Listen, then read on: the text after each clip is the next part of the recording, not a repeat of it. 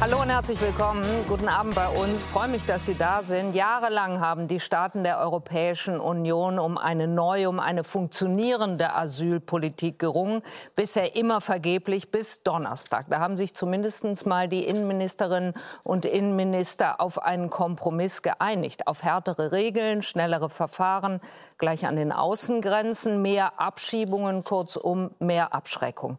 Wir wollen diskutieren, was verändert diese Reform, die neue Asylpolitik jetzt und was bedeutet das auch für Deutschland. Dazu sind heute Abend bei uns die Vorsitzende der SPD, Saskia Esken, der Vorsitzende von Bündnis 90, die Grünen, Omid Nuripur, der stellvertretende Vorsitzende der Unionsbundestagsfraktion, Jens Spahn, der Migrationsforscher von der Humboldt-Uni Berlin, Rüd Kupp, Hofmanns und die Journalistin Franziska Grillmeier, die seit Jahren über die Zustände an den EU-Außengrenzen berichtet und die Bundesregierung für die Zustimmung zur Reform kritisiert. Herzlich willkommen Ihnen allen. Ich freue mich, dass Sie da sind. Und wir fangen an, damit uns anzuschauen, was denn da jetzt genau eigentlich entschieden worden ist. Fluchtziel Europa. Allein in diesem Jahr mehr als 1000 Tote und Vermisste im Mittelmeer. Seit 2015 ringt die EU um eine neue gemeinsame Asylpolitik, lange erfolglos. In dieser Woche Einigung der EU-Innenministerinnen und Minister. Uns ist tatsächlich eine historische Entscheidung gelungen heute. Kernpunkt Schnellverfahren an den EU-Außengrenzen. Dauer maximal zwölf Wochen. Für potenziell Hunderttausende Menschen. Für sie soll es streng gesicherte Aufnahmelager geben mit insgesamt 30.000 Plätzen für Menschen mit geringen Asylchancen. Aus Ländern mit Anerkennungsquoten unter 20 Prozent. Betroffen beispielsweise Asylsuchende aus Georgien, Tunesien, Marokko. Auch Familien mit kleinen Kindern sollen in diese Lager. Das wollte Deutschland eigentlich verhindern, zusammen mit Irland, Portugal und Luxemburg. Beim Verhandeln ist es nun mal so, dass man auch abgibt ähm, und was dazu bekommt. Ich finde, dass Deutschland sehr erfolgreich verhandelt hat im Sinne einer humanitären Flüchtlingsaufnahme. Ebenfalls mehrheitlich beschlossen das Verteilen von Geflüchteten. EU-Staaten, die nicht mitmachen, sollen zahlen. Angedacht sind rund 20.000 Euro pro verweigerte Aufnahme. Endlich gibt es eine verpflichtende Verteilung innerhalb der EU-Staaten. Das war so wichtig, das hinzubekommen, diesen Ausgleich aus Verantwortung und Solidarität. Herr Spahn-Horst Seehofer hat Nancy Faeser jetzt ausdrücklich gelobt. Bekommt die Ampelregierung damit hin, woran die Innenminister der Union gescheitert sind, nämlich eine echte Asylreform mit verpflichtender Verteilung von Geflüchteten? Na, zuerst einmal muss man sagen, das ist ein wichtiger Schritt auf europäischer Ebene. Seit fast zehn Jahren wurde verhandelt, dass es gemeinsam eine Einigung gibt auf äh, Verfahren an der Außengrenze. Das ist ganz, ganz wichtig. Äh, dass die Bundesregierung, wenn sie es vorangetrieben hätte, äh, würde ich noch etwas mehr auch Frau Faeser loben. Am Ende hat sie sich ja gefügt hinein in die Mehrheitsverhältnisse in der Europäischen Union und vor allem auch in eine Anerkenntnis der Lage wo wir in Deutschland sehen, wir sind an der Grenze dessen, was wir leisten können. Das ist das, was äh, gelungen ist. Gleichzeitig muss man aber ja sagen, diese Verfahren an der Außengrenze werden nur für etwa ein Viertel äh, aller Verfahren mhm. gelten. Das heißt, für drei Viertel, also den Großteil der irregulären Migration, gibt es im Grunde eben noch keine äh, Lösung. Äh, und zum Zweiten Warum sagen Sie, das ist der Großteil der irregulären Migration? Das wissen Sie doch gar nicht. Das ist ja keine äh, Migration, die sozusagen kontrolliert stattfindet, sondern in die Europäische Union nach Deutschland hinein. Meistens nach Deutschland hinein, äh, wenn Sie schauen, in welchen Ländern die meisten Menschen ankommen. Und das nenne ich tatsächlich irregulär, ohne Kontrolle äh, und Ordnung. Und zum Zweiten sehen wir ja jetzt schon, das ist ja nur eine Position des Rates, der Regierung im Europäischen Parlament. Viele Stimmen übrigens ja auch spannenderweise aus den Regierungsparteien, vor allem SPD und Grüne, die das jetzt noch wieder aufweichen wollen. Also das Erreichte, und ja, es ist historisch, dass überhaupt dieser erste Schritt gelungen ist für Verfahren an der Außengrenze wird ja schon wieder in Frage gestellt. Und insofern kommt es am Ende aufs Ergebnis an. Gelingt es wirklich, und das ist das Notwendige, die Zahlen irregulärer Migration zu reduzieren. Frau Grillmeier, Sie sind Journalistin. Sie berichten seit Jahren über die Situation geflüchteter Menschen äh, an den EU-Außengrenzen ganz besonders, leben seit 2018 auch selbst auf der Insel Lesbos. Äh, wo es ja das für seine sehr schlechten Zustände berüchtigte Lager Moria gab und wo es immer noch Auffanglager gibt. Sie sehen das also aus der Nähe. Ist das jetzt Ihrer Meinung nach der Durchbruch für mehr Solidarität, wie äh, die Innenministerin gesagt oder eventuell auch nur behauptet hat, für eine funktionierende Verteilung äh, geflüchteter Menschen in Europa? Nein, ich denke nicht. Man muss sich das einfach inhaltlich ansehen, was dort beschlossen wurde.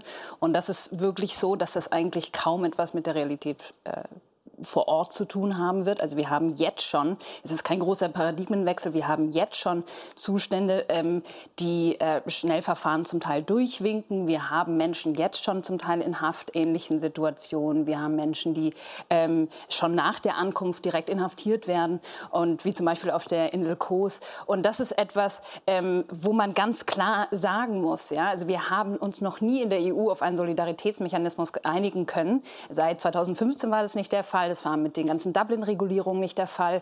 Und ähm, das wird auch heute, äh, glaube ich, nicht wirklich durchsetzbar sein. Und was wir dann wieder sehen werden, sind diese Pufferzonen, die sich kreieren, dann auch noch in eher geschlossenen Haftzentren. Und die werden auch heute schon sehr stark äh, menschenrechtlich äh, kritisiert und haben wirklich, ähm, also wir haben noch kein Format, wir haben keine Lager, die eigentlich so ein Modell zeigen, wie man das menschenrechtlich umsetzen kann. Und das ist für mich eine sehr große Frage nach all diesen Jahren. Wie soll es möglich sein, das in irgendeiner Form rechtskonform zu halten, gerade wenn man jetzt auf die Grenzen guckt und ganz klar sagen muss, wir haben einen Gürtel der Gewalt, der sich um diese Grenzen schon gelegt hat. Mhm. Massive Rechtsbrüche, die nicht geahndet werden. Auch in diesen Camps, auch heute in den neuen Lagern zum Teil. Es wird immer wieder auch EU-interne Dokumente zeigen das äh, aufgezeigt.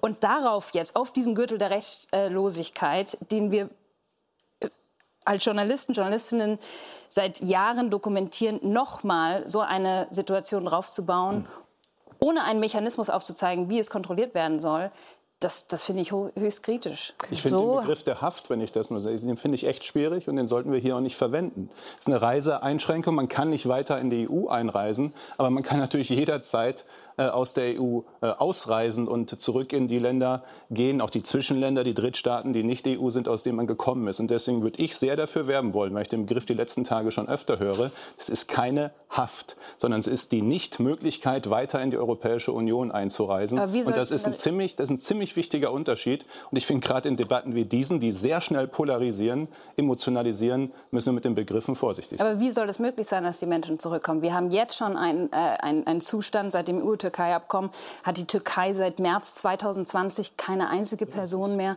zurückgenommen. Ja, wir haben eine Situation, wo Menschen feststecken. Das hat zu dem Konzept Moria geführt. Es hat zu mehr Leid und Chaos geführt. Und wenn man sich wirklich die Realität vor Ort ansieht und mit welchen ja, äh, Rechtsbrüchen auch die Menschen dort vor Ort äh, konfrontiert sind, dann kann man wirklich schon von haftähnlichen Bedingungen sprechen. Ich war selbst mit vielen Leuten in Kontakt, die in Abschiebelagern auch in Griechenland waren, die zum Teil keinen Zugang zu medizinischer Versorgung hatten, keinen rechtlichen Beistand haben. Und das ist keine emotionalisierte Debatte, sondern es ist faktenbasiert, was dort dann in Realität umgesetzt wird. Ich bleibe dabei, der Begriff der Haft polarisiert unnötig. Frau Esken, ähm, ich will Sie noch mal reinholen damit mit dem, was Frau Faeser am Schluss unseres Beitrags gesagt hat. Sie feiert sich ja dafür, was da gelungen ist. Sie sagt, endlich gibt es ein verpflichtendes System der Verteilung innerhalb der EU-Staaten. Das war so wichtig hinzubekommen, diesen Ausgleich aus Verantwortung und Solidarität. Feiert sie sich hier für eine Einigung, die genau gar nichts mit Solidarität zu tun hat? Ich will ganz deutlich sagen, dass Frau Faeser sich nicht feiert, sondern dass sie äh, erleichtert ist, dass diese Einigung gelungen ist. Und ich will auch ganz klar sagen, sie sagt, ähm, es ist eine es historische ist schon, es ist schon sehr, es ist schon sehr verstörend, ähm, Herr Spahn, wie Sie ähm, äh, die Einigung einordnen, dass Sie sagen, Frau Faeser habe sich gefügt. Wollen Sie sagen, dass die vergangenen acht Jahre in den beiden Legislaturen großer Koalitionen, in denen die ich miterlebt habe, dass dort die Einigung auf europäischer Ebene gescheitert ist, weil Ihre Innenminister sich nicht gefügt haben? Ist das das Problem gewesen? Ich glaube Nein, das Problem ist also ein anderes. Das nee, ich habe keine Frage gestellt. Lage. Das ist ganz bestimmt nicht so. So, und jetzt will, ich ganz, jetzt will ich ganz deutlich sagen, ähm, dass äh, diese, diese Einigung äh, erstmals es möglich gemacht hat, dass mit großer Mehrheit beschlossen wurde, dass ähm, alle Mitgliedstaaten ihren Beitrag, ihren solidarischen Beitrag leisten müssen, sei es durch Aufnahme von Geflüchteten, sei es durch finanzielle Leistungen. Und das ist ein großer Schritt, der bisher nicht gelungen ist. Was bisher gelungen ist, diesen Vorgänger Innenministern de Maizière und Seehofer, waren immer sehr kleine Koalitionen des, der na, ein bisschen Willigen. Das war wirklich zu wenig. Und deswegen ist es ein großer Schritt, ein wichtiger Schritt. Jetzt wollen wir sprechen über die, über die, Darf ich da ähm, kurz über die, Grenz, über die Grenzverfahren. Der Unterschied zu den heutigen Grenzverfahren mit dem, was jetzt gemacht werden soll, ist doch, dass jetzt Regeln festgelegt werden, dass auch Überprüfungsmechanismen festgelegt werden, dass eben diese Verfahren genauso rechtsstaatlich und genauso humanitär auch mit, mit äh, Mindeststandards abzulaufen haben wie alle anderen auch. Ich will das gleich noch gesondert ja. angucken mit Ihnen allen auch, was diese Verfahren in den äh, Auffanglagern an den Außengrenzen angehen wird, wie rechtsstaatlich, wie äh, gut die äh, sein können. Bleibe aber kurz bei der Frage verpflichtende Verteilung. Ist da jetzt wirklich was gelungen? Denn Polen zum Beispiel will nicht mitmachen und gleich am Freitag, die Einigung war Donnerstag, gleich am Freitag hat der polnische Ministerpräsident Folgendes gesagt. Solange es die PiS-Regierung geben wird, werden wir nicht zulassen, dass uns irgendwelche Migrationsquoten, Quoten für Flüchtlinge aus Afrika, aus dem Nahen Osten, für Araber, Muslime oder wen auch immer auferlegt werden. Nochmal die Frage, wofür feiert sich, Sie haben mich korrigiert, worüber freut sich Frau Faeser, wenn Polen, Ungarn und auch Tschechien, wie wir wissen, sofort sagen, sie machen sowieso nicht mit? Die äh, Mehrheit der EU-Staaten, der Regierungen im, im, Europäischen Rat hat zugestimmt, ähm, dass entweder ähm, Aufnahmequoten äh, übernommen werden müssen oder eben äh, finanzielle Leistungen geleistet werden müssen. Und die Europäische Union wird auch in der Lage sein, dieses durchzusetzen. Das ist eine Mehrheitsentscheidung und die wird auch durchgesetzt werden. Gleichzeitig muss man natürlich sagen, das ist jetzt der erste Schritt im Trilog gewesen. Mhm. Das heißt also, da sind jetzt Eckpunkte vereinbart worden, sagen wir mal ähnlich vielleicht einem Kabinettsbeschluss auf deutscher Ebene. Der ja in Deutschland immer hält, wie wir wissen. Und jetzt müssen ja Parlament, muss ja das Parlament mit dem, mit dem Rat und auch mit der Kommission in, in Verhandlungen gehen. Das Parlament hat in, in äh, Details durchaus äh, unterschiedliche Ansichten, aber vor allem müssen ja Details auch noch vereinbart werden. Gerade zum Beispiel in der Frage Überprüfbarkeit, womöglich auch parlamentarische Kontrolle. Äh, da geht es ja auch natürlich um das Verhalten, sagen wir mal, der, der, der EU-Agentur Frontex, die ja viele Fragezeichen schon mhm. aufgeworfen hat, viel Kritik auf sich geworfen hat, äh, gezogen hat. Und da muss eben auch eine Überprüfbarkeit und auch eine Kontrolle von europäischer Ebene stattfindet. Herr Kopmann, Sie forschen seit ewig in Sachen Migration. Ähm, hat die SPD hier einen Beschluss mit erreicht in Gestalt ihrer Innenminister, der funktionieren kann? Gesprochen jetzt in dem ersten Aspekt, den ich mir angucken will, nämlich der verpflichtenden Verteilung von geflüchteten Menschen. Ähm, ich glaube es ehrlich gesagt nicht. Also ich glaube, Frau Grillmeier hat recht. Äh, das wurde in der Vergangenheit schon mehrmals versucht und es gab auch mehrmals schon Einigungen äh, über Verteilungsschlüssel. Doch, äh, da hat dann auch Ungarn sich nicht dran gehalten. Da gab es sogar ein Verfahren gegen Ungarn. Also ich glaube, das wird auch diesmal, es wird nur gelingen, wenn es gelingen würde, die Zahlen tatsächlich sehr stark zu reduzieren. Und das wird äh, mit den jetzigen Vorschlägen nicht gelingen, weil wir keine Abkommen mit Drittstaaten haben. Es wird darüber gesprochen, dass äh, Menschen, die abgelehnt werden in den Grenzverfahren, so schnell wie möglich zurückgeführt werden sollten, entweder in Transitstaaten oder in Herkunftsländern. Aber ohne Abkommen mit solchen Staaten wird das nicht gelingen. Dann äh, müssen die Leute nach zwölf, zwölf Wochen nicht destotrotz in die EU reingelassen worden. Nochmal abgesehen von der Tatsache, dass drei Viertel der Menschen nicht in diesem Grenzverfahren kommen und also auch äh, direkt Zugang zu der mhm. EU bekommen werden. Also das heißt, das wird nicht zu einer Reduzierung äh, der Zahlen führen. Äh, und das wird dann auch das Verteilungs der Verteilungsmechanismus nicht lösen. Also wir brauchen dringend Abkommen mit Drittstaaten. Da gab es heute einen ersten Schritt. Äh, mhm. Es gab eine Tunesien. Reise von äh, Ursula von der Leyen zusammen mit äh, den äh, Premierministern von den Niederlanden und Italien, Rutte und Meloni. Und da ist genau die Absicht, ein solches Abkommen mit Tunesien zu schließen, sowohl über die Rückführung von tunesischen äh, Asylbewerbern, die in der großen Mehrheit abgelehnt werden. Die gehören ja zu dieser Gruppe genau. unter 20 Prozent. Als auch über die Rückführung von Menschen, die über Tunesien eingereist sind. Ja, also Was eine große Zahl ist. Also ein Satz von einem solchen Abkommen wäre auch, Tunesien zu einem sicheren Drittstaat zu erklären. Da muss Tunesien natürlich auch die Bedingungen dafür, die menschenrechtliche Bedingungen dafür erfüllen. Das spricht für sich. Aber wenn das gelingt, dann kann man tatsächlich dann kann man bekommen, äh, hinbekommen, dass man tatsächlich den Zustrom vor allem über die zentrale Mittelmeerroute äh, stark reduzieren mhm. kann. Und das ist etwas, das allen Parteien interessieren müsste weil das die bei weitem tödlichste Route in die Europäische Union ist. Wir reden äh, im Mittelmeer in den letzten zehn Jahren über mehr als 26.000 Tote und mindestens die gleiche Zahl und vielleicht sogar mehr äh, auf den Zufahrtsrouten durch die Sahara. Also mhm. kein Migrationsabkommen, kein Migrationspakt ist, sein, ist das Wort wert, wenn es nicht gelingt, dieses Sterben zu beenden. Deswegen, deswegen Gucken wir uns auch gleich noch genauer an. ja auch einen, einen ähm, äh, Beauftragten ernannt, alleine zur Vereinbarung solcher Migrationsabkommen, äh, Rückführungsabkommen, nicht alleine Rückführungsabkommen. Wir haben ja auch Interesse daran, ähm, eine Fachkräfteeinwanderung zu organisieren. Mhm. Das heißt, es könnte dann sozusagen auch ein Geben und Nehmen sein. Ähm, Herr Stamp, äh, der früher Integrationsminister in NRW war, hat das für uns, wird es für uns übernehmen.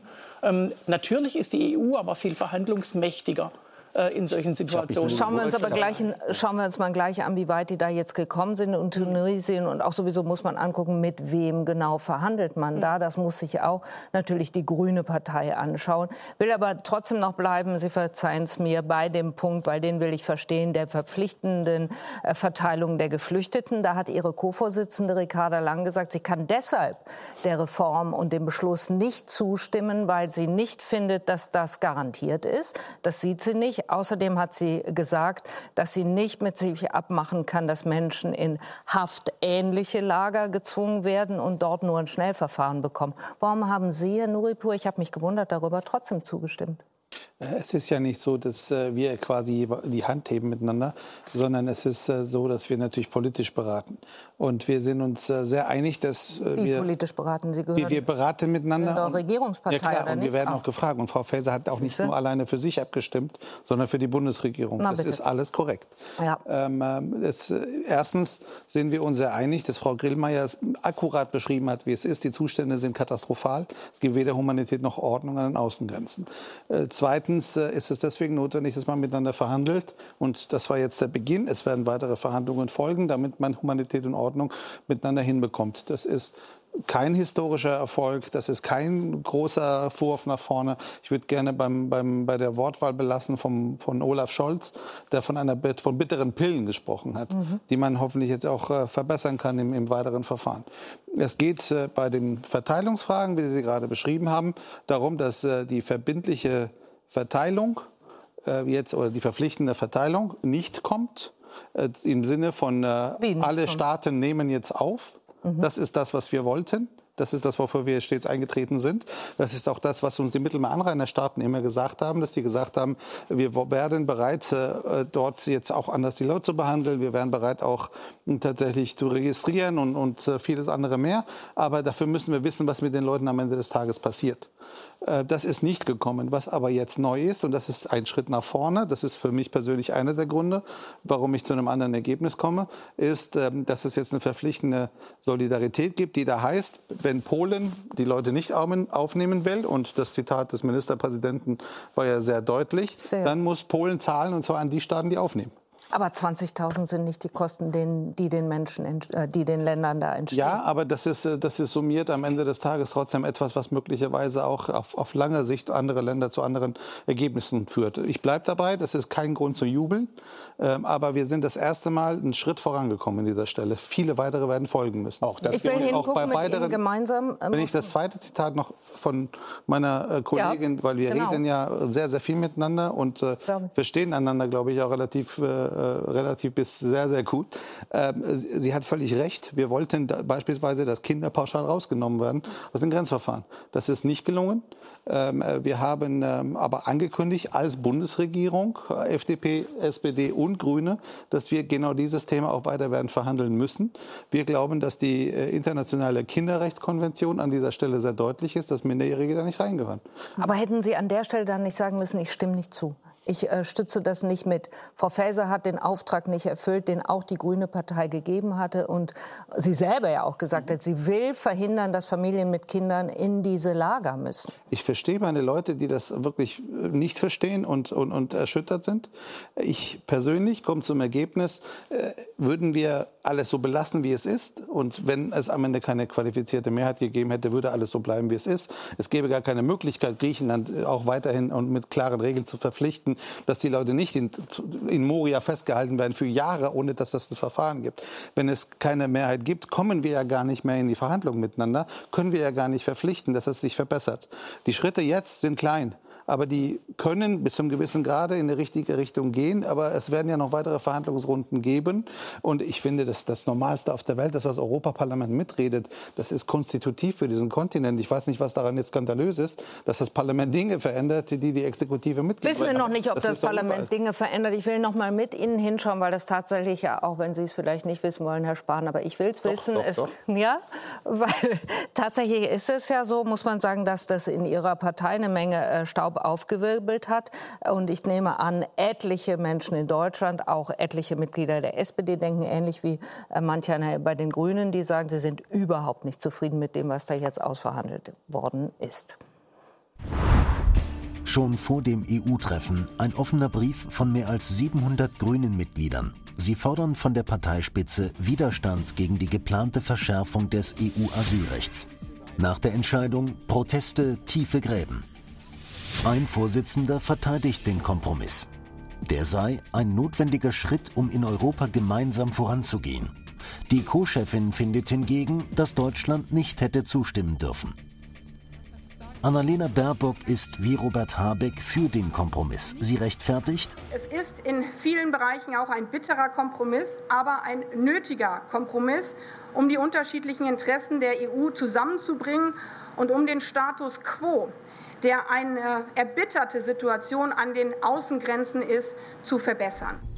Doch der Bundestagsabgeordnete Anton Hofreiter kritisiert, ich halte die Verschärfung des Asylrechts für einen Fehler und ich erwarte, dass der nicht verteidigt wird, sondern dass die gesamte Grünenspitze einschließlich der Minister jetzt alles dafür tut, dass die Reform in der Form nicht kommt und wir stattdessen gemeinsam an einer vernünftigen und humanitären Lösung arbeiten. Herr Noepo, Sie sind in Teheran geboren. Sie sind mit Ihrer Familie nach Deutschland geflohen. Ihnen muss niemand erklären, welche Rolle die Achtung individueller Fluchtgründe spielen sollte. Und nicht etwa, was jetzt bei diesen Schnellverfahren angewandt wird, Kriterien wie die Herkunft oder aber eine zufällige Fluchtroute. Außerdem wissen Sie um die Bedeutung des Themas für Ihre Partei, keine Frage. Warum haben Sie trotzdem zugestimmt? Ich will es noch einmal verstehen.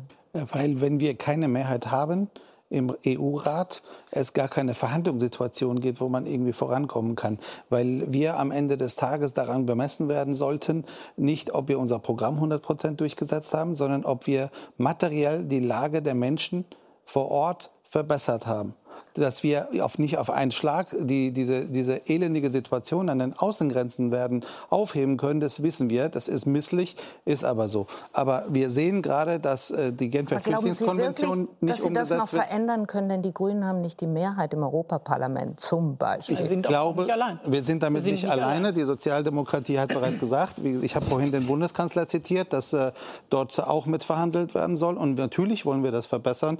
Äh, was vorliegt, ist äh, ein Schritt Schritt in die richtige Richtung aus meiner Wahrnehmung. Ich verstehe alle, die sagen, das ist nicht ausreichend und da werden auch weitere folgen müssen. Frau Grünmeier, ja, Sie kennen sagen. das berüchtigte Lager Moria, muss man sagen. Wir haben es eben schon angesprochen. Sie kennen viele andere Auffanglager an den Außengrenzen, auch aus eigener Anschauung. Wie zuversichtlich sind Sie, dass den Menschen mit diesen Schnellverfahren jetzt Recht verschafft wird?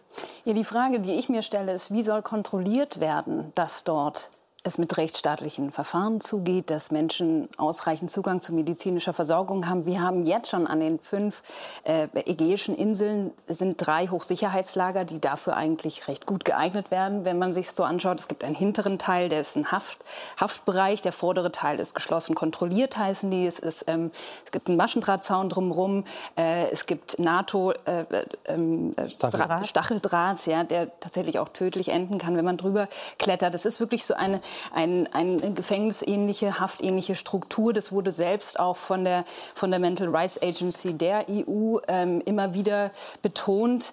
Und ähm, das ist eine Situation, wo ganz viele Leute jetzt auch schon sind und wo zum Beispiel Organisationen wie Ärzte ohne Grenzen Alarm schlagen und sagen, das hat enorme psychische äh, Folgen für Menschen, hm. die mit Foltererfahrung, für Menschen, die vielleicht selber mal in gefängnisähnlichen Situationen waren. Und ich als Journalistin kann meine hm. Arbeit seit dem Brand von Moria 2020 in Griechenland nicht mehr so machen, wie es mir noch äh, zuvor möglich war. Ich komme kaum mehr an die Menschen ran. Die sind ins Verborgene gerutscht. Ich weiß kaum mehr was passiert. Ich bin, äh, es hat sich so eine wirklich auch bei den humanitären Organisationen äh, Angst breit gemacht. Was darf man noch sagen? Es ist wahnsinnig restriktiv. Die Geflüchteten in den Lagern ähm, dürfen keine Fotos machen. Es ist tatsächlich eine Situation, wo ich nicht weiß, wie man rechtsstaatliche ähm, Rechtsstaatlichkeit einhalten soll, neben dem Ganzen, was noch alles passiert, nämlich dass die Menschen ja kaum mehr wirklich auf Lesbos zum Beispiel ankommen, weil sie davor zurückgepusht werden, weil sie davor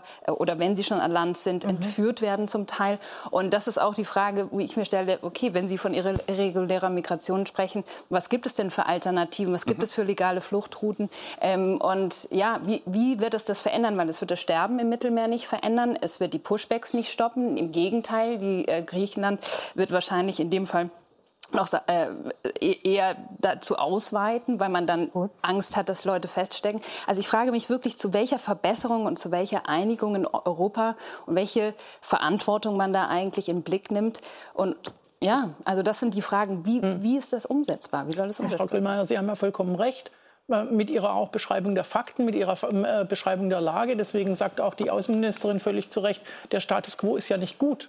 Das heißt, wenn wir jetzt die Möglichkeit haben, den Status quo zu verändern, und zwar nicht in Deutschland, sondern als Europa, wenn wir uns in Europa einig werden zwischen Rat, ähm, Kommission und, äh, und Parlament, dass wir was verändern wollen, dass wir Solidarität, dass wir Ordnung, dass wir aber auch Humanität und, und, und äh, Rechtsstaatlichkeit in die Verfahren bringen wollen, dann ist es eine gute Entwicklung. Aber das natürlich, bezweifelt Frau Grillmeier ja, ja gerade, dass aber, die aber Rechtsstaatlichkeit ich mein, was wir bisher gesehen haben, können. Was wir bisher gesehen haben, sind ja, sind ja Eckpunkte und was wir bisher sehen dort in den lagern. Das ist ja ohne jede Grundlage. Das heißt, da gibt es keine Regeln. Wer wird in das diese, wer wird in diesen, äh, genau, aber wer wird in diesen Einrichtungen untergebracht, wer nicht, das entscheidet ja alleine die griechische Regierung.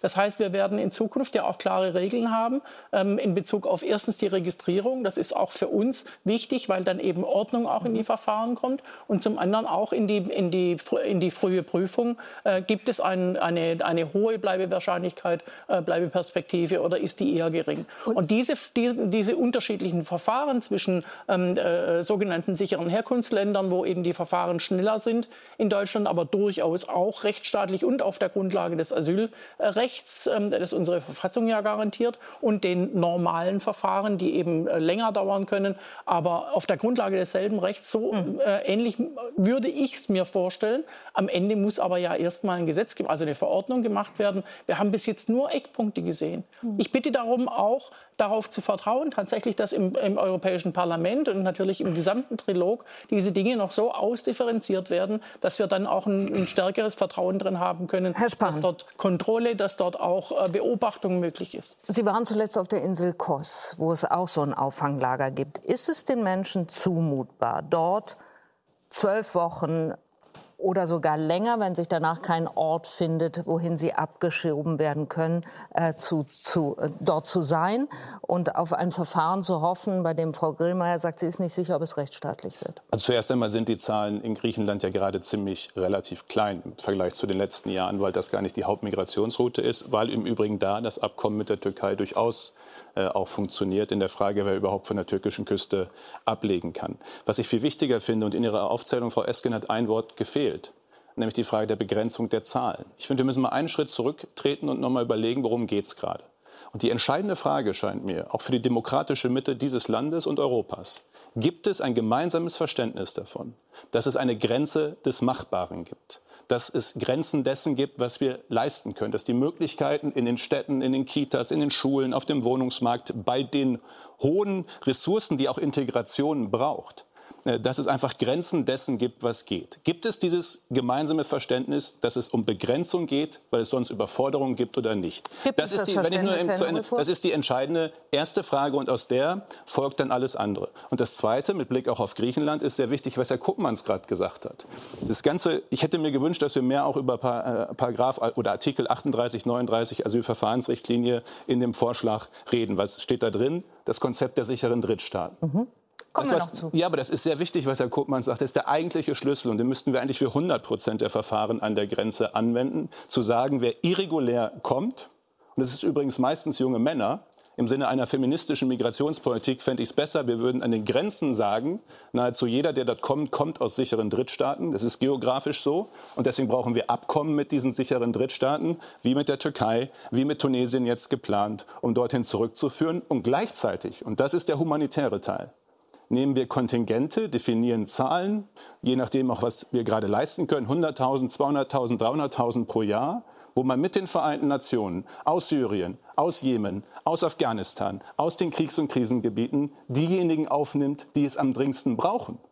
Und das sind vor allem Frauen, das sind Kinder und eben nicht nur junge Männer. Wir haben in unserer Verfassung Moment, ein individuelles Darf ich kurz, Frau, Frau Esken, im Moment, und das finde ich ist das Inhumanste, gilt das Recht des Stärkeren. Es schafft derjenige, der am stärksten ist, meistens junge Männer. Und ein Konzept, das die klare Botschaft in die Welt sendet, sich auf den Weg zu machen, führt dazu, dass man in sicheren Drittstaaten, mit denen die EU Abkommen ist, bleibt, wird dazu führen, dass sich weniger auf den Weg machen. Und über Kontingente würden wir unserer humanitären Verantwortung gerecht, indem wir nämlich gezielt diejenigen, die es am dringendsten brauchen, und ich sage nochmal, das werden deutlich mehr Frauen und Kinder sein als junge Männer, also, wir die gezielt aufnehmen. Ein solches klären wir den ersten Punkt. Klären wir den ersten Punkt. Ein solches Konzept hätte große Mehrheit. Klären wir den ersten Punkt. Also Recht auf Asyl Klären wir den ersten Punkt. Abschaffen? In der Verfassung steht sichere Drittstaaten. Wenn alle durcheinander reden, bringt es nichts. Dann versteht man gar nichts. Also nochmal. Geht es darum, Herr Noelpur, ich hatte Sie zuerst gefragt, geht es darum, die Zahl derer zu begrenzen, zu reduzieren, die es überhaupt schaffen, nach Europa und auch nach Deutschland zu kommen?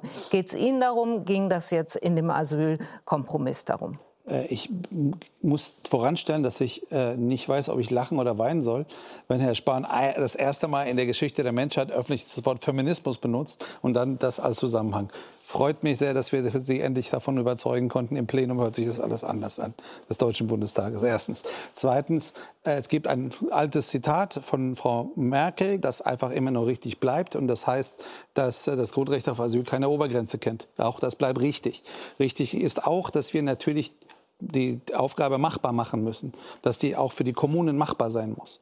Also das, doch eine Obergrenze? Äh, nein, die, das heißt, dass wir tatsächlich auch schauen müssen, was ist managebar und wie managen wir das. Das heißt, dass natürlich die Frage der Finanzierung, der Finanzhilfe für die Kommunen und dass das auch etwas ist, was nicht einmalig passiert, sondern, sondern berechenbar ist, natürlich in den, äh, in den Vordergrund Also doch immer ein muss. Ende, Aber eine ich, Art Obergrenze? Nein, nein, es geht, es, es geht um zwei Grundsätze. Mhm. Grundsatz eins ist, das muss rechtbasiert sein. Wir haben ein Grundgesetz, wir haben eine Genfer Flüchtlingskonvention, wir haben ein internationales Seerecht, wir haben die Kinderrechtskonvention. Das können wir nicht, das sind alles Errungenschaften der, der, der Menschheit. Aber was steht denn drin im Und die, die schmeißen wir ja nicht weg, die dürfen wir auch nicht weglassen. Die schmeißen sie das aber ein Stück weit weg in den das, Stop. Darf ich, darf ich ja, ausführen? Das Zweite ist die Frage der Machbarkeit und, und der Wirksamkeit. Ich will jetzt mal wirklich ein Beispiel sagen. Wir können heute vielleicht alle einfach mal eine Hand drauf geben und dann setzen wir das demnächst miteinander um.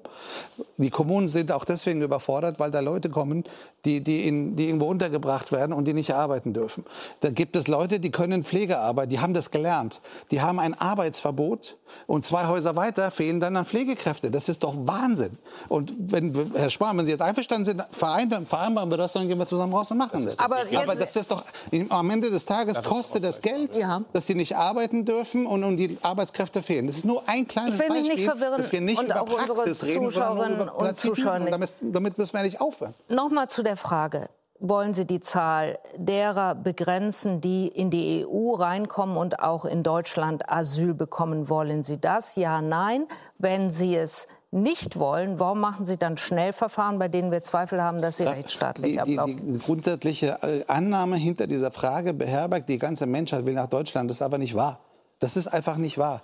Wir haben ein, Aber viel ein mehr Menschen als wir, wir haben ein Asylrecht. Können. Dieses Asylrecht ist, hat auch 16a inne. Das bedeutet mittlerweile europäisch Dublin. Mhm. Dass jetzt irgendwie die, die, die Menschheit einfach nur den ganzen Tag darauf wartet, dass sie nach Deutschland kommen, ist nicht richtig. Wir haben Ordnung und Humanität zusammenzubringen. Die Verfahren müssen fair sein, die müssen deutlich schneller werden.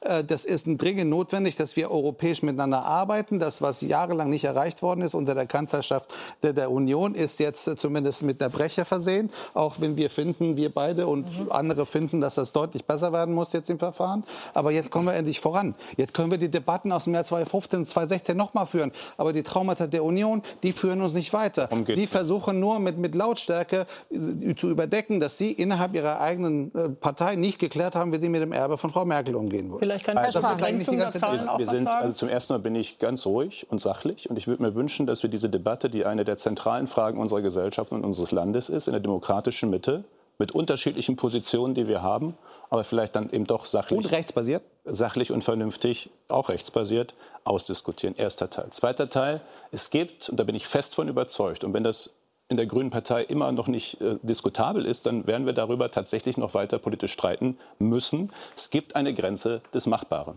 Die gibt es übrigens in nahezu allen Politikfeldern. Da können wir jetzt auch noch andere äh, uns anschauen. Es gibt eine Grenze dessen, was geht. Das sieht jeder, der in die Kitas geht, in die Schulen, den Wohnungsmarkt, den Arbeitsmarkt und übrigens auch die große Aufgabe der Integration, äh, vor allem auch aus anderen Kulturräumen, sich anschaut. Das braucht viele Ressourcen und Aufmerksamkeit. Es gibt eine Grenze dessen, was geht. Nein, nicht die ganze Welt will nach Deutschland. Die gut qualifizierten übrigens seltener. Das ist aber noch ein paar andere Debatte. Mhm. Aber es gibt zig Millionen, Gut. es gibt zig Millionen, allein in Afghanistan leben 40 Millionen Menschen, äh, die aus Kriegs- und Krisengebieten ja Richtung Europa und Deutschland sich auf den Weg machen wollen. Deswegen, deswegen ist die Frage, und deswegen ist die Frage miteinander, gibt es ein Verständnis davon, dass es eine Grenze dessen gibt, was geht? Anscheinend nicht. Das bedauere ich. Das Rechts, rechtsbasiert 16a.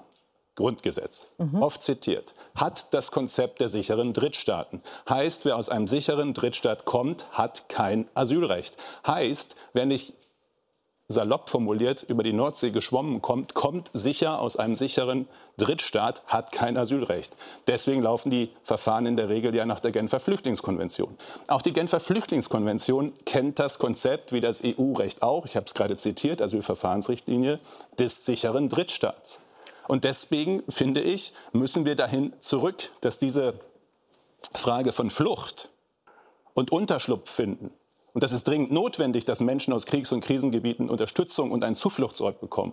Das ist die ganze Idee, regional gelöst werden. So wie es richtig ist, dass beim Ukraine-Krieg natürlich in der Region wir helfen und unterstützen, ist es doch viel besser, in den Regionen Syrien, Afghanistan, etwa das Nachbarland Türkei, äh, bei Syrien zu unterstützen und dort eben entsprechend Unterstützung zu geben. Und deswegen ist der zentrale Angelpunkt aus meiner Sicht in allen drei Rechtsbereichen Asylrecht, EU-Recht, Genfer Flüchtlingskonvention, das Konzept sicherer Drittstaat. Und nahezu jeder, der in der EU einen Antrag stellt, kommt aus oder durch einen sicheren Drittstaat durch. Und deswegen braucht es diese Abkommen mit den sicheren Drittstaaten und Verfahren an der EU-Außengrenze, um eben klarzumachen, dass das so jedenfalls in dieser Größenordnung, ich sage, das wird gesellschaftlich, es geht ja nicht nur um die Frage, was geht in den Kitas, es geht auch um die Frage, was sind Bürgerinnen und Bürger in Mehrheit auf die Dauer bereit zu akzeptieren. Es gibt Grenzen dessen, was geht. Und wenn das in der Bundesregierung immer noch nicht angekommen ist, dann werden wir tatsächlich noch ein paar Probleme haben. Das ist doch jetzt genau also, Erstens haben Sie das erste Mal seit... Nicht beide, jetzt vielleicht mal Frau Esken. No, darf ich zwei Sätze ganz kurz? Nein.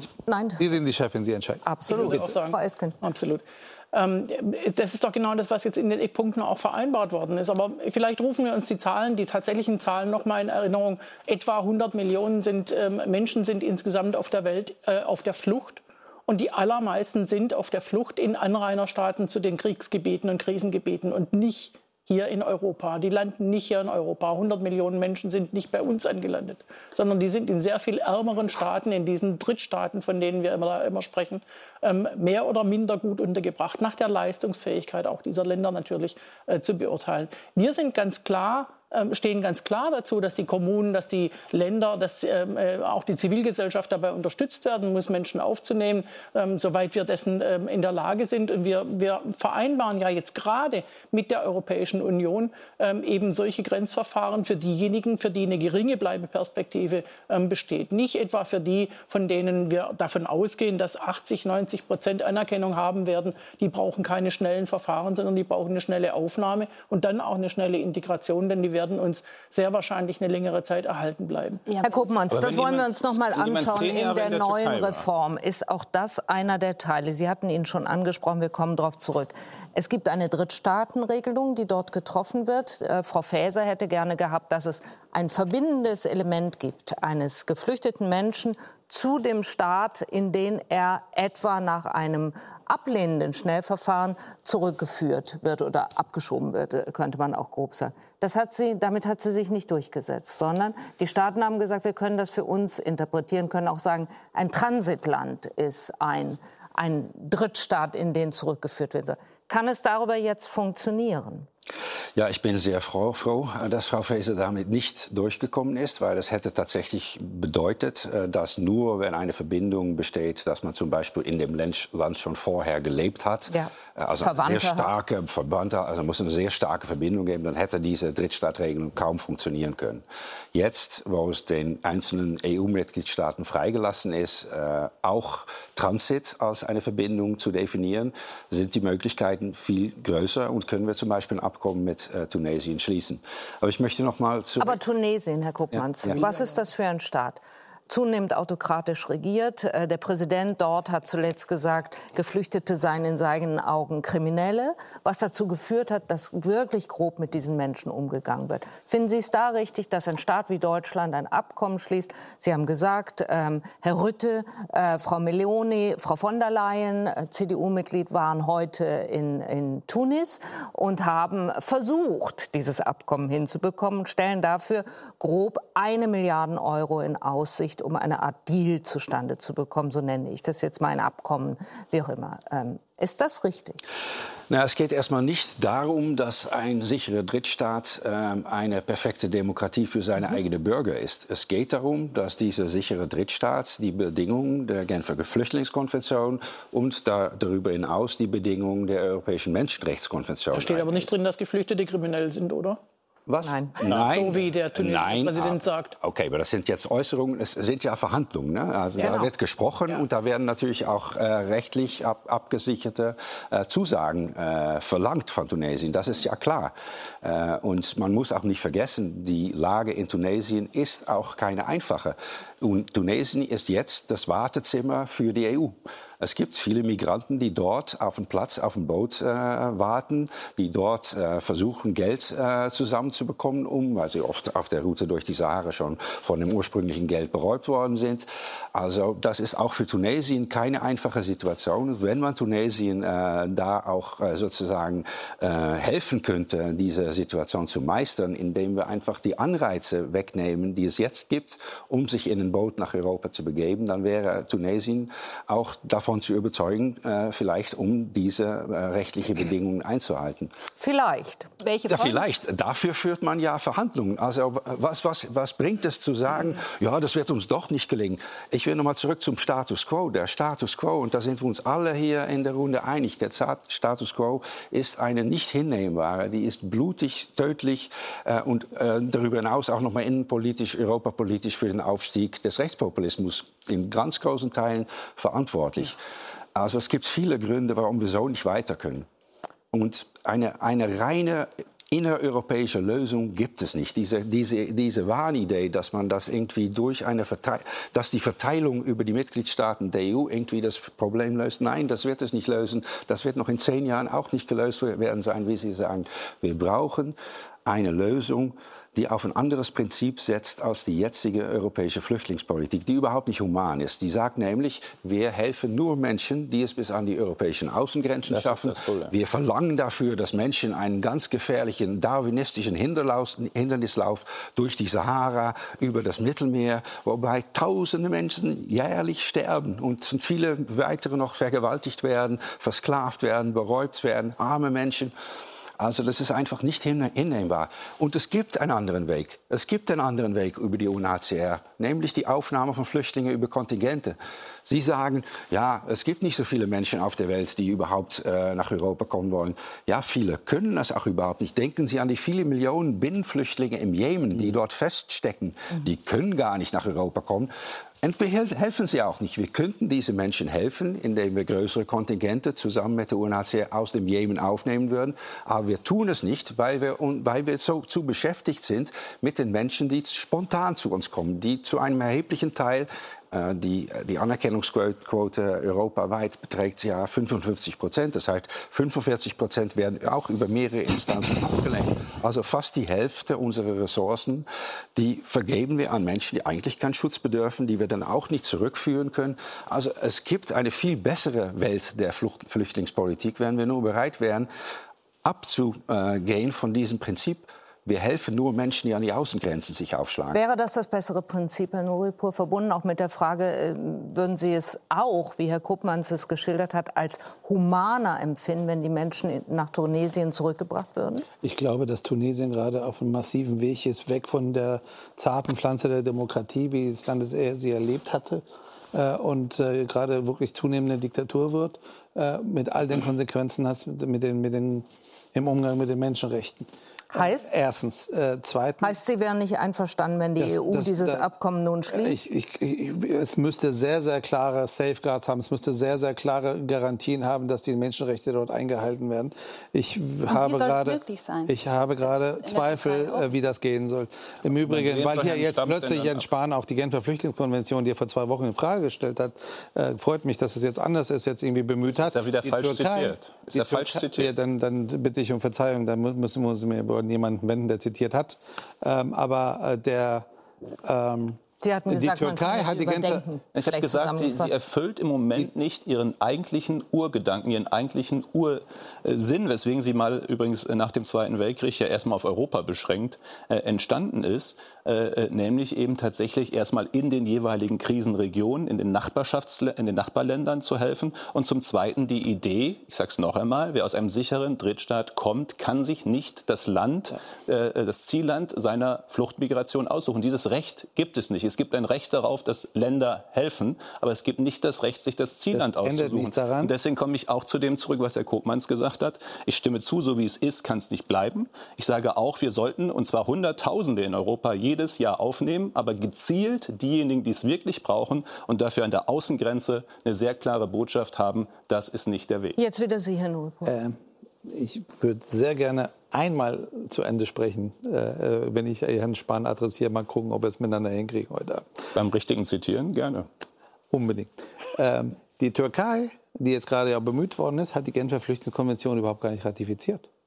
Und wenn Sie jetzt sagen, der Deal funktioniert, der Deal war zweiteilig, der Deal hieß auch, dass die Europäische Union genauso viele Leute aufnimmt, wie zurückgeschoben werden in die Türkei.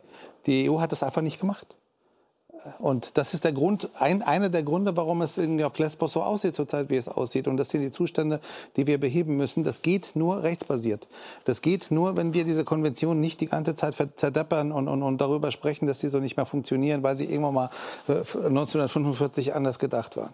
Und es ist wäre, wäre ein Traum, wenn wir es schaffen würden, dass wir unsere Kontingente für das sogenannte Resettlement-Verfahren der Europäischen, der, der, der Vereinten Nationen, also dass man Leute aus der Not, die anerkannt sind als Flüchtlinge, auch nach Deutschland, nach Europa bringen würden, weil, weil die tatsächlich nicht rauskommen. Da hat der Kopmanns völlig recht mit dem, was er gesagt hat.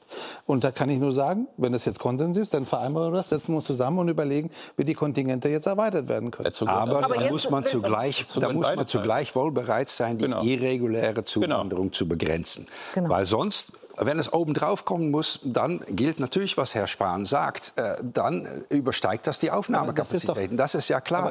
man kann nicht beides zugleich ja, wollen. Aber wenn man beides zugleich will, ist das letztendlich nicht human, weil dann wird man diese groß, größere Kontingentaufnahmen nicht machen können. Dann wird man den Menschen in Jemen nicht helfen können. Dann wird man nichts daran tun, dass es im Moment vor allem junge, gesunde Männer aus Familien, die sich die Menschenschmuggler leisten können. Dann wird man nichts daran tun, dass so viele Menschen auf dem dem Weg nach Europa sterben.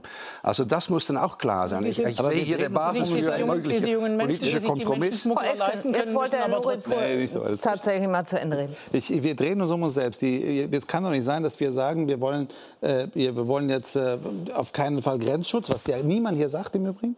Äh, und äh, das machen wir nur, wenn es legale Migration gibt. Und dann heißt es aber, es gibt nur legale Migration, wenn erst. Äh, das muss doch alles gleichzeitig laufen. Und, und daran wirken wir alle doch gerade zusammen und werden auch hoffentlich da vorankommen. Aber das geht nur rechtsbasiert. Aber das ich habe das sonst haben wir Natürlich. und, und das ist das, woran wir gerade zweifeln, ja. ob zum Beispiel die Kinderrechtskonvention mit der jetzigen Vereinbarung eingehalten wird. Aber mit wem soll Herr Stamm, den Frau Esken gerade ja eingeführt hat als Migrationsbeauftragten, mit wem soll der denn Abkommen schließen, wenn ja. Tunesien schon nicht geht und die Türkei geht? Hab, mit, wem, mit wem soll er denn überhaupt? Wer hat denn gesagt, dass Tunesien nicht Sie haben gerade gesagt, dass Tunesien, so wie es sich entwickelt hat, ginge das gar Ja, Tunesien läuft gerade komplett in falschen Weg. Also, daraus haben wir verstanden, Herr Spahn, ich auch, äh, dass Sie mit Tunesien kein Abkommen schließen will. Dann frage ich Sie indes, so ist das die dann, Reform im Moment aufgegleist.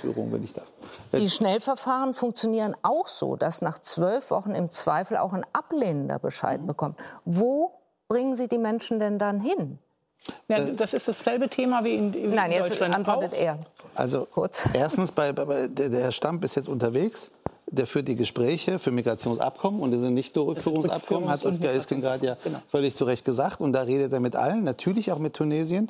Äh, es wird aber trotzdem bei Rückführungen die Frage geben, ob die tatsächlich auch rechtsstaatlich und, und vor allem Menschenrechtsstandard ausreichend behandelt werden. Und da braucht es sehr feste. Mir ist das zu schwammig, Herr Null. Nein, aber es, es Sie wird sagen, naja, dann guckt der Herr Stamp mal, dann wird das Parlament verhandelt. Sie müssen doch eine darf, Idee darf haben, was Sie jetzt machen. Darf ich mal an einen Punkt nachfragen? Weil Sie haben gesagt, Sie schließen Tunesien nicht aus. Aber wenn Frau Faeser sich durchgesetzt hätte und dieses Transitverbindungskriterium wäre ausgeschlossen gewesen. Und wenn, wenn es nach Deutschland ginge, würde Deutschland das auch nicht anwenden. Ja, Dann kann man kein Abkommen mit Tunesien äh, schließen, weil es geht ja gerade natürlich um die Rückführung die Mensch, von Menschen, die über Tunesien reingekommen sind. Nein, also wenn Sie sagen, kein Transit als nein, Verbindungskriterium, nein, dann kann man es sich lassen, äh, sich sparen, um mit Tunesien das zu verhandeln. Das ist nicht richtig, zumal Sie, glaube ich, auch maßgeblich überschätzen, wie groß die Bereitschaft in diesen Gesellschaften ist, die Leute auch aufzunehmen. Das Haupt Wahlkampfthema mit riesigem Abstand in der Türkei, jetzt bei dieser Präsidentschaftswahl, die wir gesehen haben war, dass äh, die Türkei vier, fünf Millionen plus Leute hat aus Syrien und auch aus anderen Staaten, die da gestrandet sind und nicht vorankommen. Mhm. Das war ja der Grund, warum die Türkei damals auch diesem zweiten Mann. Teil ja, des das ist das Thema in Deutschland doch wesentlich mehr als Sie. Aber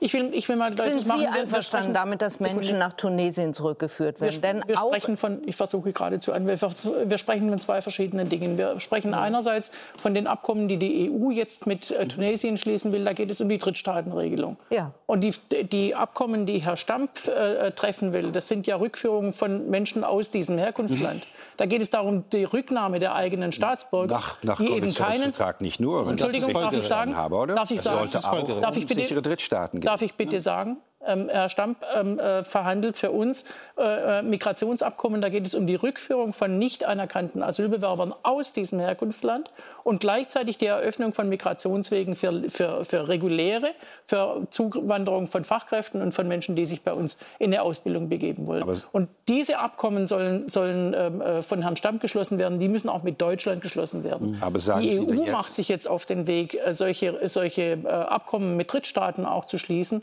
um eben äh, tatsächlich auch die Rückführungen möglich zu machen über die Frage Transitland äh, und sicherer Drittstaat. Aber das ja, worum es doch wirklich gehen muss, wenn wir von Begrenzung sprechen. Sie hatten von 55 und 45 Prozent gesprochen. Worum es wirklich gehen muss bei der Begrenzung ist, sind die Menschen, die zu uns kommen ohne ersichtlichen Asylgrund, die einfach auf dem Weg des Asyls, weil ja sonst keiner besteht oder kaum einer besteht. Die Fachkräftezuwanderung in Deutschland ist sehr, sehr bürokratisch und sehr überladen mhm. mit wirklich Schwierigkeiten. Das ist eher eine Abwehr Abwehr von Fachkräften als eine Einladung. Die muss wesentlich einfacher gemacht werden, damit auch diese Menschen, die da ohne Asylgrund sich auf den Weg machen, legale Wege, reguläre Wege haben, äh, zu uns zu kommen, bei uns auch ihr Glück zu versuchen einen Arbeitsplatz zu finden bei uns in der Pflege oder wo auch immer, Grillmeier will sich, sich einbringen können. Aber die 55 Prozent, die, 55 Prozent, die zu uns kommen und echte Asylgründe haben, die können wir doch nicht abhalten. Wir haben doch wir haben ein individuelles Asylrecht in unserer Klar. Verfassung stehen. Frau Grillmeier, Sie waren im äh, Februar in Niger, einem der afrikanischen Länder, denen die EU jetzt schon sehr viel Geld dafür zahlt, äh, dass sie Menschen von der Weiterreise nach Europa abhält und gegebenenfalls sie auch wieder zurücknimmt. Was war Ihr Eindruck?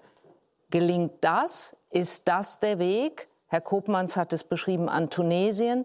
Führt also geht die Entwicklung jetzt dahin, dass die EU sagt, wir müssen überall Plätze finden, Stichwort Ruanda-Lösung, wo wir Menschen einfach hinschicken? Ja, wir sehen tatsächlich so einen Trend, dass, und das muss ich jetzt auch in der Runde so beobachten, dass man von einer humanen Politik spricht, durch sehr unhumane Praktiken, die dort umgesetzt werden. Ähm, das sehen wir jetzt schon an den Grenzen. Und ich kann nur noch mal betonen, es ist kein großer Durchbruch, den ich jetzt auch in, äh, in der Ratssitzung sehe, ähm, sondern wir haben viele dieser Elemente schon äh, an den Grenzen. Und wir sehen sie auch eben in Niger, um da mal kurz drauf äh, mhm. einzugehen. Dort wurde 2015 ähm, ein Gesetz äh, verabschiedet, was es dann Verbot äh, für internationale Migranten Migrantinnen, sich nördlich von Agadez zu bewegen. Und das sollte eigentlich die, äh, die Zahl der Ankommenden in Europa verringern. Und das hat es auch. Die, die, die Zahlen sind dramatisch gesunken ähm, nach offiziellen äh, Zahlen. Aber die, die Wege sind sehr viel tödlicher geworden. Wir haben Menschen getroffen, die äh, davon erzählten, dass sie jetzt einfach feststecken. Also nicht nur davon erzählten, sondern ich habe sie auch gesehen. Ähm, äh, ich habe mit äh, Fahrern, Schmugglern gesprochen, die erzählten, äh, dass sie bei jeder Fahrt äh, Tote in der Wüste sehen, die keiner zählt. Ähm, es ist äh, anders wie im Mittelmeer so, dass du dort einfach ja, dass die Leichen nicht mehr gefunden werden, weil die Sicherheitssituation so prekär ist, dass es dort eben kaum Menschen gibt, die eigentlich überprüfen können, was, was entscheiden wir auf dem Papier und wie sieht es dann vor Ort aus. Und äh, das ist etwas, das mich äh, zutiefst auch verstört zurücklässt, immer wieder, auch wenn man dann in die Konfrontation geht, auch mit den Behörden, die oft gar, gar nicht die Möglichkeit haben, dorthin zu gehen, aber die Sicherheitslage es nicht zulässt, weil es wie auf dem Mittelmeer auch zum Teil einfach ja, es, also dort würde ich sagen, äh, traurigerweise spülen die Leichen noch an. Zum mhm. Teil dort sieht man dann äh, die, die Folgen. Äh, das ist aber eben immer wieder, also was ich nur sagen will, es wird immer wieder neue Wege geben auch, und das werden Sie auch bestätigen können, dass, äh, dass, dass, dass Menschen auf gefährlichere Routen ausweichen. Solange man den Anreiz nicht wegnimmt. Also Sie reden über Niger. Die Menschen, die über Niger kommen, die kommen fast alle aus den westafrikanischen Staaten, mhm. wie zum Beispiel Nigeria. Die Menschen, die aus Nigeria nach Europa kommen, die kommen fast ausschließlich aus dem Süden von Nigeria, vor allem aus dem Bundesstaat Edo. Das ist einer der wohlhabendsten, relativ gesehen, Bundesstaaten von Nigeria, wo es keine politische Verfolgung gibt, kein Bürgerkrieg herrscht. Diese Menschen kommen, weil sie wissen, dass unter dem jetzigen System, wenn sie einmal Europa erreicht haben, sie auch bleiben können. Auch obwohl hier Asylgesuche äh, mehrheitlich, in der großen Mehrheit abgelehnt werden. Also wir müssen wirklich, wenn wir dieses Leid beenden wollen, dann müssen wir wirklich mit in diesem Fall mit der nigerianischen Regierung. Das wäre dann schon Herkunftsländer. Also finde ich auch ein richtiger Weg. Also es, nicht das, nur, es nur soll nicht das Einzige sein. Es soll auch okay. mit den äh, mit sein. Es ist wichtig, mit Nigeria zu reden, dafür zu sorgen, dass Nigeria bereit ist, tatsächlich diese Menschen zurückzunehmen. Sobald die Menschen wissen, dass sie keine Chance haben, hier zu bleiben, werden sie sich, auch nicht auf den Weg nach Niger begeben und sich nicht auf diesen tödlichen Weg begeben. Und zu gleicher Zeit, äh, warum, das ist immer dann die Frage, warum sollten Länder wie Tunesien, warum sollten Länder wie Nigeria da überhaupt mitarbeiten? Ja, wenn wir mal mit diesen Ländern auf Augenhöhe verhandeln würde und auch verstehen würde. Äh, und ich, ich freue mich, dass auch Herr Spahn jetzt äh, auf diese Linie eingeschränkt äh, zu sein scheint, dass es nicht darum geht, weniger Migration zu haben, sondern eine gesteuerte Migration, eine anders zusammengesetzte Migration.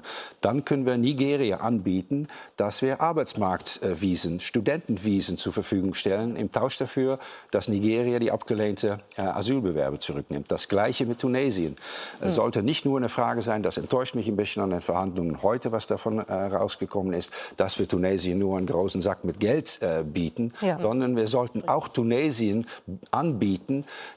dass Tunesier als Arbeitskräfte hierher kommen können, dass tunesische Studenten hierher kommen. Das ist, glaube ich, wohlgedacht. Also Tunesien soll Zugang bekommen zum Erasmus-Programm. Das denke ich eine gute Sache. Also auf dieser Basis müssen wir verhandeln mit diesen Ländern. Migration für Migration. Und so können wir tatsächlich die Zuwanderung bekommen, die wir auch tatsächlich in Europa brauchen. Wir können uns sogar vorstellen, dort in den Herkunftsländern ähm, äh, Ausbildungszentren zu eröffnen, dass dort Ausbildungen gemacht werden können, die wir hier brauchen, die aber auch dort gebraucht werden könnten. Äh, sodass Menschen mehr Perspektiven haben. Aber man muss bereit sein, mit Ländern wie Tunesien, ja. aber auch Marokko oder mhm. vielleicht auch Senegal oder auch Georgien zu sprechen. Mhm. Nicht nur über die Rückführung von abgelehnten Asylbewerbern, sondern auch wenn sie Transitländer sind oder auch wenn sie sichere Drittstaaten sind, über die Aufnahme von Menschen, die spontan über das Mittelmeer kommen. Weil wenn wir diese Anreize nicht wegnehmen, dann wird es nicht gelingen, das, was Sie in äh, Niger beobachten, das, was Sie auf den griechischen Inseln beobachten, zu beenden. Es wird weitergehen.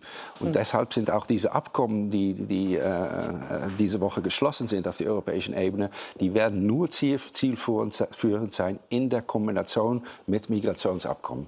Danke.